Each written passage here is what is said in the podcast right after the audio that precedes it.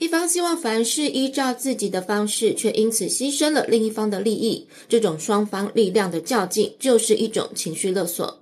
大家快乐吗？欢迎来到小鱼读书。今天要分享畅销二十年的心理经典书籍《情绪勒索》。想要每周只花五点二零分钟就能掌握一本书的重点，记得按下订阅哦。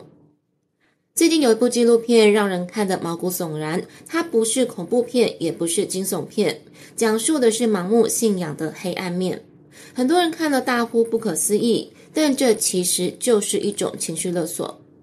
作者在一九九七年领先全球，首度提出了情绪勒索的概念。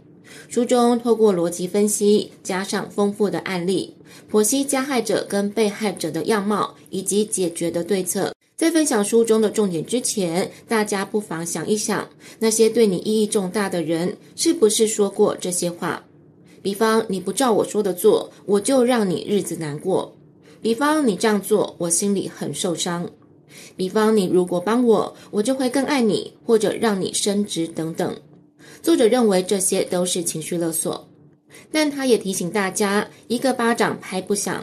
如果你有以下这些想法，表示你也正在训练对方成为情绪勒索者。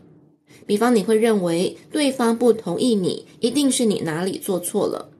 比方，你会想说，只要保持平静的态度，就不会惹对方生气。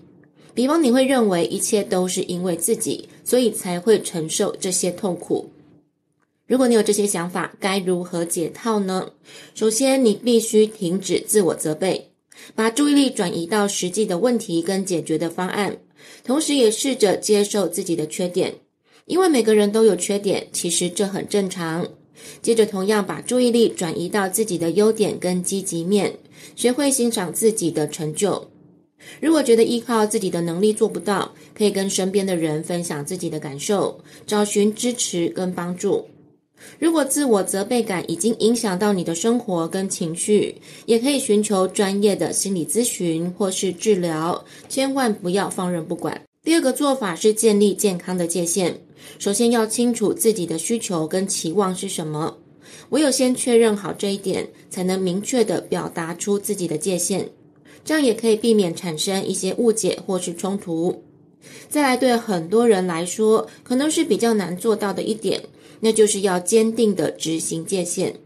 一旦你设定的界限，就要坚定的去执行，不要因为他人的反应而妥协或者是放弃。因为不同的人会对你的界限拥有不同的反应，学习去接受这些反应，并且不要因此放弃自己的界限。另外，也要学会说不，只要是不合理的要求或者是无理的期望，都要勇敢的拒绝，这才能保护自己的权益跟自由。最后就是不要感到内疚，设定健康的界限不是自私，也不是不体贴，不要因此感到内疚。第三个做法就是学会有效的沟通，首先是倾听。有效的沟通不仅仅是说话，也包括倾听，这是一种关注跟尊重对方的方式。通过倾听，可以更好理解对方的想法。接着就是清晰的表达，你要确保你的言辞跟语气都能表达你的意思。然后还要确保理解，在沟通的过程当中，确保对方理解你的意思非常的重要。你可以请对方重述你说的话，来确保他真的听懂了。最后是避免情绪化，跟避免使用攻击性的言辞。唯有自己冷静，不被对方影响，才能持续进行有效的沟通。如果上面这些方法你都尝试过，但是觉得效果有限，那么就必须勇敢地寻求支持。你可以找信任的朋友或是家人，向他们倾诉你的问题。有时候只是讲出来，就可以缓解自己的压力跟焦虑。另外，也可以寻求专业的支持，因为情绪勒索可能会影响你的心理健康。这时候，心理咨商师或是治疗师可以帮你处理情绪勒索的问题。当然，寻求帮助的同时，自己也要好好的关爱自己，这是摆脱情绪勒索的一个重要步骤。你可以透过运动、冥想或是按摩来缓解不舒服的情绪。最后是培养健康的人际关系，这可以让你获得更多的支持跟帮助。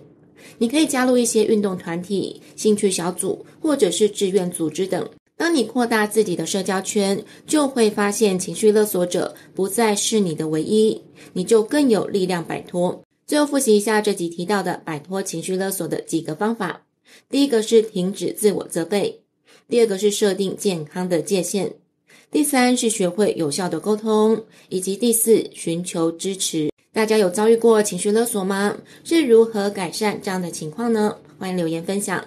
最后别忘了按赞跟订阅，让小鱼更有动力分享好书。小鱼读书，下次要读哪一本好书？敬请期待。